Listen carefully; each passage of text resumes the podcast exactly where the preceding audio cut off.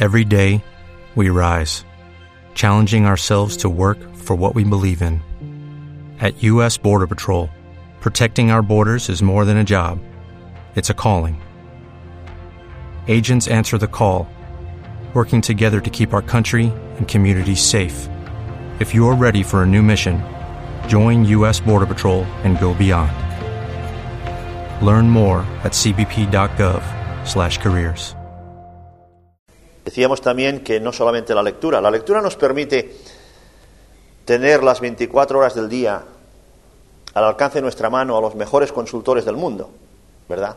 Afortunadamente hay gente que ha hecho cosas en la vida y ha escrito cómo lo hizo. Y eso es como lo hizo él, pero a lo mejor alguna idea te sirve para ver cómo lo puedes hacer tú. Quién sabe, no todo, pero alguna idea te podrá servir. Lo que pasa es que la gente está tan ocupada siendo pobre que no tiene tiempo de hacerse rico. Está tan ocupada trabajando que no tiene tiempo de leer. Tienen que luchar ocho o diez horas en el trabajo, media hora con el tráfico, para llegar a su casa, llegan derrengados. ¿Cómo va a tener después 20 minutos diarios para leer si está cansado? ¿De qué? ¿De trabajar? No hace falta trabajar tanto para ser pobre.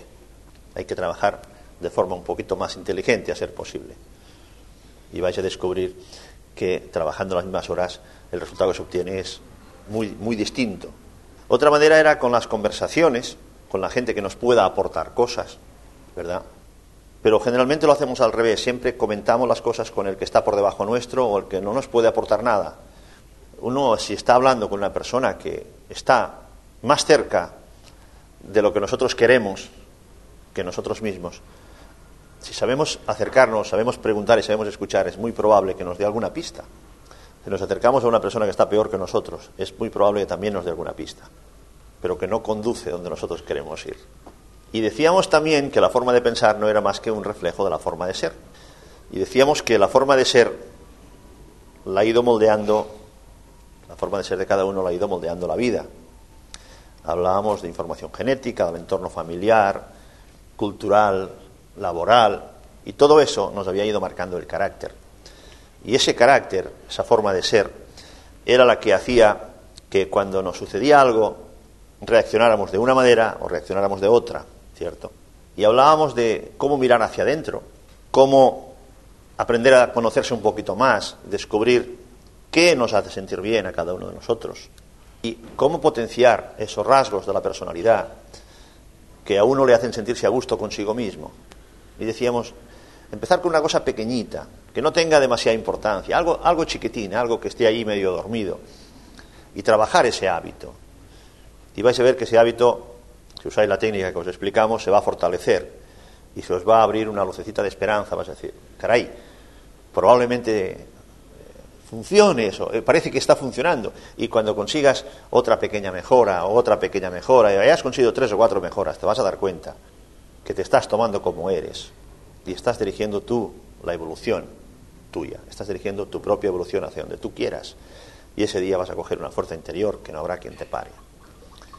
Y cuando ya hayas logrado esa parte, también habrán aspectos que no te gusten de ti y dirás, eso no me gusta de mí, no me gusta ser así, me gustaría ser de esa otra manera. Y entonces la misma técnica que hemos utilizado para potenciar esos hábitos que te hacían sentir bien, la utilizaremos para implantar nuevos hábitos en sustitución de los que no te gustan. No podemos cambiar el tema, somos animales de costumbres, no regimos por hábitos, pero sí podemos elegir los hábitos. Eso sí, de hecho habéis cogido hábitos como el fumar, como el conducir, como una manera de coger las herramientas en el trabajo, habéis cogido una serie de hábitos que son implantados. Pues ¿por qué no vamos a hacer eso para implantar esos otros hábitos que nos hagan sentir bien? Si vamos a ser dominados por los hábitos, que es un hecho. ¿No os parece que tenemos derecho a decidir qué hábitos queremos que nos dominen? Si es lo mismo que te está pasando ahora, pero te estoy diciendo que tomes posesión de ti mismo de una vez por todas, que ya tienes 20 años cumplidos, y algunos hace, hace algunas décadas, ¿verdad? Que tomes posesión de ti mismo y que decidas tú hacia dónde quieres ir. Y el día que descubras que se puede, ese día no te preocupará más los avatares del entorno. Tú decidirás dónde vas. Y si te equivocas, no pasa nada. Sencillamente, como tienes tu timón, puedes cambiar el rumbo hasta que encuentres el destino que tú querías ir. Si no, vas a andar por la vida dando tumbos y no vas, vas a llegar al final del camino decir, ¿qué he hecho yo? He caminado en el rebaño, ¿verdad? Se me han acabado los días y ahora qué. Al menos, si te has equivocado, serán tus errores, no las circunstancias. ¿De acuerdo?